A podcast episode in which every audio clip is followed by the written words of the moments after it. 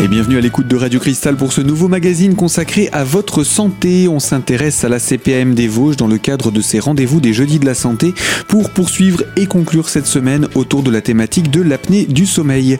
L'invité de la CPAM, c'était Francine Lecomte, technicienne du sommeil à Épinal. Je vous propose de poursuivre avec le rappel de certaines notions autour de l'apnée du sommeil, son traitement, son dépistage, mais également sa prise en charge. Le syndrome d'apnée, il apparaît pas du jour au lendemain. Ça dure euh, des fois des années, des années. Et c'est vrai que quand on interroge les patients, des fois, on nous dit euh, oh, ça fait 10 ans, 15 ans, 20 ans que ça dure. Et voilà quoi. Donc des fois, il y a vraiment un laps de temps où, euh, énorme. Et on n'a pas un syndrome d'apnée du sommeil du jour au lendemain. L'âge est un facteur favorisant aussi, mais ça, on ne peut rien y faire, hein, c'est comme ça. La pathologie du sommeil, le syndrome d'apnée est une pathologie chronique, ce qui veut dire traitement chronique. Sauf dans des cas d'obésité où les personnes baissent de 30 kg, mais voilà, c'est très rare. Mais la plupart du temps, oui, il faut le prendre comme quelque chose, en sachant que les appareils sont de plus en plus petits. Si vous entendez des personnes qui ont mis un appareil il y a 20 ans et actuellement ça n'a plus rien à voir au niveau des masques non plus, hein, les textures sont quand même euh, beaucoup plus euh, souple. Euh, là, il y a différents modèles, mais c'est vrai qu'il peut être associé plus ou moins à un humidificateur aussi. Et bon, voilà. Et c'est transportable, même à l'étranger. On peut le prendre, il n'y a pas de problème. Et c'est un traitement. Donc, comme tout traitement, je dis aux personnes, quand vous partez en vacances, est-ce que vous oubliez votre traitement pour l'hypertension, pour le diabète? C'est la même chose, c'est un traitement. Ça demandera une demande d'entente préalable, ça demandera une ordonnance, etc une prescription. Donc c'est une maladie chronique, ça nécessite un traitement aussi qui, entre guillemets, sera dit chronique.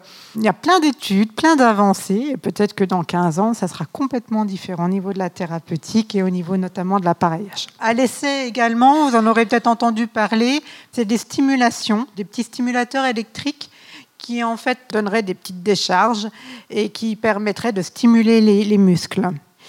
Le dernier congrès du sommeil, c'était très proche, c'était à Strasbourg, ils en ont un peu parlé, mais ils sont vraiment interrogés sur oui, il y aurait moins d'apnée, moins d'hypopnée, mais il y aurait peut-être, euh, entre guillemets, un réveil. C'est en expérimentation. Au niveau de l'imagerie, aussi au niveau du diagnostic. Euh, le dépistage, on arrive à le faire passer euh, sur le 100%, notamment sur, dans le cadre dans le cadre de problèmes, bah, comme je vous ai dit, avant une opération euh, sur les rythmes cardiaques ou des choses comme ça. Euh, au niveau du dépistage, on peut le passer à 100% sur le traitement. logiquement, non.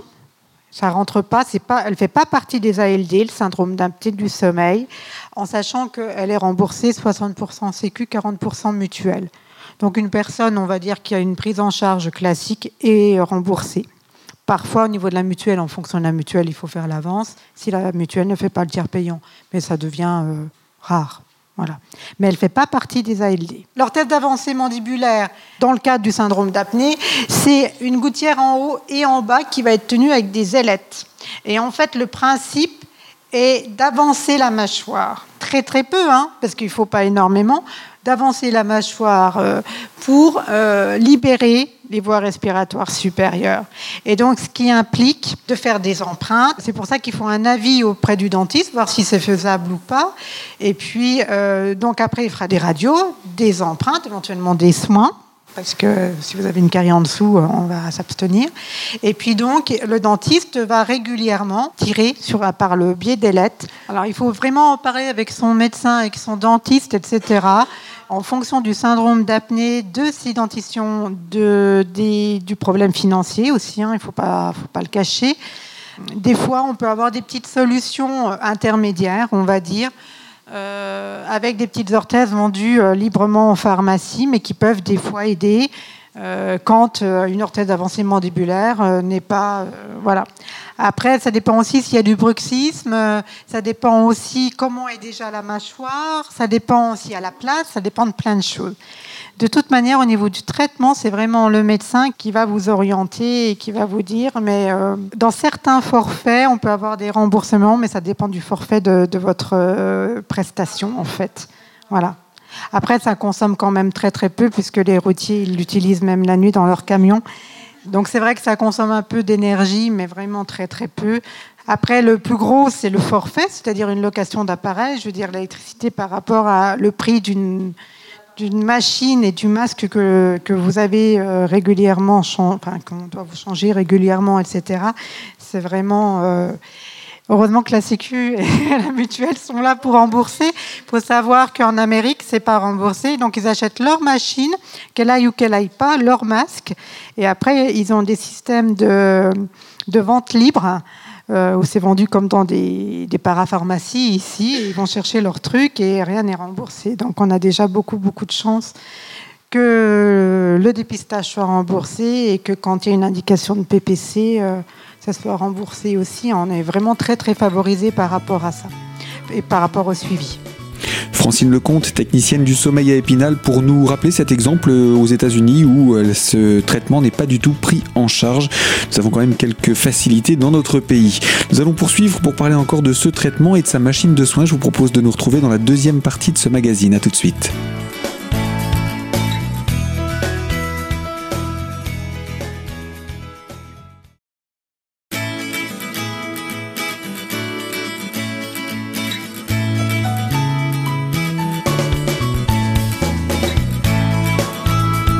L'invité santé de Radio Cristal, ce sont les jeudis de la santé proposés par la CPAM des Vosges avec la thématique de l'apnée du sommeil en compagnie de Francine Lecomte, technicienne du sommeil à Épinal.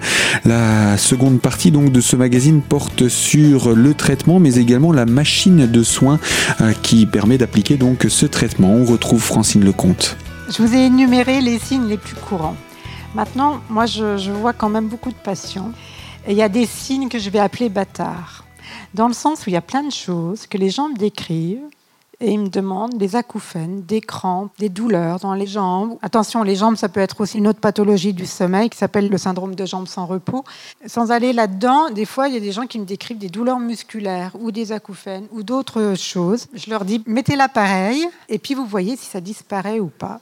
Et c'est vrai que des fois, on a des sacrées surprises. Il ne faut pas tout mettre sur le syndrome d'apnée du sommeil. Euh, tout à l'heure, quand on parlait du traitement, oui, c'est à vie. Hein. Et le truc aussi, c'est que la plupart du temps, quand les gens sont bien habitués à leur traitement, naturellement, ça ne demande un petit peu de temps au départ pour s'y habituer. Mais quand ils sont bien habitués, ils n'ont plus envie de la laisser, leur machine. Et ils la mettent. Parce qu'ils se sentent mieux. La machine, elle va naturellement ouvrir les voies respiratoires supérieures et donc le passage d'air se fera normalement et donc il n'y aura plus d'apnée, plus d'hypopnée, plus de micro-éveil, plus de fragmentation du sommeil et une bonne oxygénation du sang. Donc on enlève tout ce qui est dû à cette fragmentation du sommeil et puis naturellement on enlève également le risque accru par les pathologies cardiovasculaires dues à la baisse du taux d'oxygène. C'est vraiment une attelle pneumatique, hein, la pression. Et c'est vrai que plus on le met, mieux c'est. Mais les premières nuits, il faut vraiment se forcer, même sur des fois plusieurs semaines, c'est vrai. Mais après, les gens s'en passent plus. Il y a plein d'études qui se font, mais il y a également plein de choses qui changent. La prise en charge euh, d'il y a cinq ans n'est plus la même qu'aujourd'hui. Euh, il y a cinq ans, on demandait une observance de temps d'heure par nuit. Et là, actuellement, il y a des choses qui se préparent. Au niveau de l'observance, et au niveau également de l'utilisation de nuit. Il y a deux ans, il demandait un nombre euh, important de nuits par mois utilisées, ce qui posait énormément de problèmes en cas justement d'incapacité pour maladie notamment pour opération euh, sur des choses un peu. Euh, on se fait opérer d'une amygdale ou on se fait opérer des dents de sagesse ou on peut pas mettre l'appareil. Hein, il faut être logique et encore plus sur des pathologies parfois lourdes où on n'est pas en capacité de mettre l'appareil. Donc pour l'instant, on peut encore l'enlever euh, une nuit ou deux en cas de petit rhume, et voilà. Je ne sais pas si euh, la prise en charge sera la même dans quelques temps. Il y a des choses qui vont se dessiner euh, là, avant les élections ou après les élections, mais il y a des choses qui vont changer. Le module, il va permettre d'enregistrer et de transmettre vos données. Alors, ce n'était pas à la Sécu, c'était à la société de prestation et qui permet de voir ce qui se passe. C'est-à-dire que pendant plusieurs nuits, ça ne va pas, vous étouffez, ou il y a plein de fuites, ou je ne sais pas quoi. Euh, ce module permet d'appeler et le chargé de suivi patient pourra éventuellement regarder ce qui s'est passé sur votre nuit de sommeil et dire bah, il y a peut-être tel ou tel problème, ou il y a plus d'apnée, ou il y a plus de fuite, etc. Et parfois même, il pourra faire des réglages à distance. C'est justement ça un petit peu les problèmes un peu du cas par cas, avec le problème euh, qui nous attend peut-être dans les mois à venir, avec une utilisation euh, obligatoire de temps d'heure qui n'est pas toujours possible en fonction bah, justement des personnes qui, sont, qui travaillent. Ou, voilà. Et puis il y a une petite puce ou une petite carte que le technicien va prendre directement, va mettre sur son ordinateur et elle verra encore plus de choses que le module.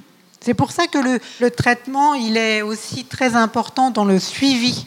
Parce que le technicien, il pas, on, est, on peut changer, on peut, voilà, et puis en plus, ça nécessite des consommables que l'on change, d'où la nécessité également d'avoir un suivi il peut y avoir des petits désagréments et c'est pour ça que le chargé suivi patient, il est là régulièrement au début de votre traitement et en cas de problème, il ne faut pas hésiter.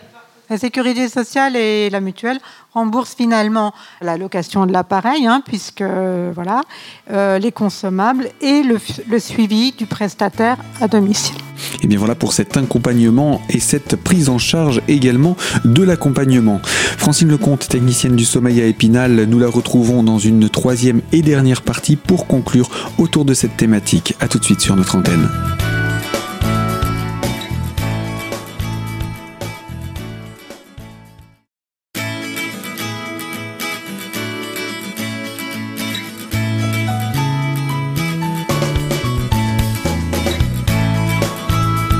Troisième partie de notre magazine Santé avec les Jeudis de la Santé et la CPAM des Vosges autour de l'apnée du sommeil. L'invitée était donc Francine Lecomte, technicienne du sommeil à Épinal. Pour cette dernière partie, nous en venons aux conclusions sur ce traitement à mettre en œuvre. Il y a des règles qui sont données par la Haute Autorité de Santé et qui vont dépendre, encore une fois, avec le médecin de votre situation à vous. En fonction des signes cliniques, normalement, logiquement, si on a un syndrome d'apnée du sommeil sévère, on va mettre la machine. Après, dans du modéré, on peut aussi avoir la machine. Ça va dépendre des micro-éveils, des fois en polysomnographie aussi, et des pathologies cardiovasculaires et des signes, etc. Mais ça, en fait, c'est très, très clair. Vraiment, c'est le médecin qui, en fonction de votre dossier, de ce que vous allez lui dire et de vos antécédents, vont voir, en sachant que le central est un petit peu plus complexe euh, en polygraphie, je vous ai parlé du syndrome d'apnée euh, avec l'IH, mais par exemple en polysomnographie, on va avoir les index de micro-éveil, que l'on ne peut avoir qu'en polysomno d'ailleurs, puisqu'il faut l'activité cérébrale. Et on aura un chiffre, et lui aussi, il va donner la possibilité d'avoir ou pas le traitement, en sachant que tout ce qui est pour le diagnostic ou pour le traitement, quelque part, c'est très codifié. Alors au niveau des recommandations du diagnostic, c'est les recommandations internationales. C'est comme ça, comme ça, comme ça. On a des livres de recommandations internationales pour valider les événements. Et au niveau euh, du traitement, on va avoir la haute autorité de santé et puis après la prise en charge sécu, etc. en fonction de. Mais n'oubliez pas quand même qu'on est dans les troubles du sommeil et qu'il y a quand même toujours les règles hygiéno-diététiques de base. Ça, il ne faut pas l'oublier parce que c'est quand même le B à bas d'avoir une, hygiène de sommeil et puis d'avoir. Euh, une alimentation correcte et pas d'obésité, si possiblement possible, et une bonne hygiène du sommeil, c'est quand même important. C'est une collaboration vraiment importante entre le médecin, parfois même le spécialiste du sommeil et le patient. On cote les événements à partir du moment où c'est supérieur à 10 secondes, parce que vous désaturez de 4% ou de 15%, ça change rien, ça sera une désaturation. Mais par contre, le médecin, il va dire, oh là là, là tu désatures de 15%, et puis tu as une apnée de 50 secondes, c'est pas possible, quoi. Donc c'est vraiment important que ça soit une collaboration vraiment avec le médecin. Et c'est vraiment du cas par cas. Le sommeil à la base, il est propre à vous. Chacun a un sommeil différent. On le voit très bien, rien que dans le couple. Euh, moi, je suis technicienne du sommeil, j'ai fait un diplôme universitaire, je suis infirmière, c'est pour les personnes paramédicales. Il y a la même chose au niveau des médecins, c'est-à-dire qu'ils peuvent faire un diplôme universitaire sur les pathologies du sommeil. Voilà, c'est quand même assez récent. Il y en a aussi qui font euh, du sommeil depuis 30 ans et qui savent aussi beaucoup de choses et qui n'ont pas automatiquement besoin d'avoir le diplôme reconnu récent finalement. Ils savent déjà beaucoup, beaucoup de choses et ils savent aussi faire une analyse sans l'avoir automatiquement euh, validée. tout par le centre du sommeil parce que naturellement, il y a du domicile en polygraphie, en polysomnographie. Je ne vous cache pas que la polysomno dans les Vosges, il y en a à domicile, mais très très peu. Hein. c'est quasi inexistant. À Paris, c'est monnaie courante. À Paris, les gens à l'Hôtel Dieu, ils en posent tous les jours des polysomnographes et euh, les gens repartent en métro avec leurs euh, électrodes sur la tête. Chez nous, c'est pas le cas. Après, il y a les hôpitaux qui peuvent faire de la polygraphie ou de la polysomnographie. Et après, il y a des centres du sommeil qui vont analyser tous les troubles du sommeil habilités pour ça. Ça dépend de ce que l'on recherche. Il y a des centres du sommeil qui vont être spécialisés dans certaines pathologies, l'hypersomnolence, les décalages de phase, etc. Ça dépend de ce qu'on recherche. On n'a pas automatiquement besoin d'aller dans un centre du sommeil directement. La plupart du temps, dans un centre du sommeil, on va faire deux nuits d'hospitalisation et des tests de jour également concernant la somnolence. Mais encore une fois, ça dépend de ce qu'on recherche. Sur le simple syndrome d'apnée du sommeil, on n'a pas besoin d'aller dans un centre du sommeil agréé centre du sommeil. Les centres du sommeil, donc à Épinal, ils font des polygraphies, etc. Ils peuvent s'occuper de certains troubles du sommeil. Sur des troubles plus particuliers, etc., ou autres, il y a le centre du sommeil qui s'appelle CEREV et qui est à Maxéville, qui est euh, dirigé par le docteur euh, professeur Vespignani, qui en fait depuis euh, très, très, très, très longtemps, docteur Vespignani. Donc, ça s'appelle CEREV. C-E-R-E-V-E-S. Il y a les centres du sommeil également spécialisés, centres du sommeil sur Strasbourg. Après, encore une fois, ça dépend de ce qu'on recherche. Et à l'hôpital, on peut tout à fait faire certains tests, en privé et en public. Voilà. Dans nos régions, c'est un peu près. Après, c'est sur Metz aussi, il y a des choses. Après, encore une fois, ça dépend de ce qu'on recherche. Et à l'hôpital, on peut tout à fait faire certains tests. Donc, domicile, hôpitaux euh, avec des, des, gens qui sont tout à fait capables d'interpréter et de proposer des choses intéressantes, et faire le dépistage d'apnée du sommeil, et centre du sommeil sur des choses encore plus pointues. Et eh bien voilà pour ces lieux de soins, quelques exemples dans notre région Grand Est. Fin de ce magazine. Je vous rappelle, les jeudis de la santé avec la CPAM des Vosges, c'est chaque troisième jeudi du mois à 14h30 à la résidence Bon Repos, salle de conférence, quai Michelet, et l'ouverture est en entrée libre. Vous pouvez également retrouver la prochaine conférence le 20 avril. Ce sera sur la thématique des antioxydants. Il restera pour le mois de mai les urgences médicales et enfin les maladies inflammatoire et chronique du côlon. Ça, ce sera pour le mois de juin. Fin de ce magazine. Moi, je vous dis à très bientôt sur les ondes de Radio Cristal pour une toute nouvelle thématique.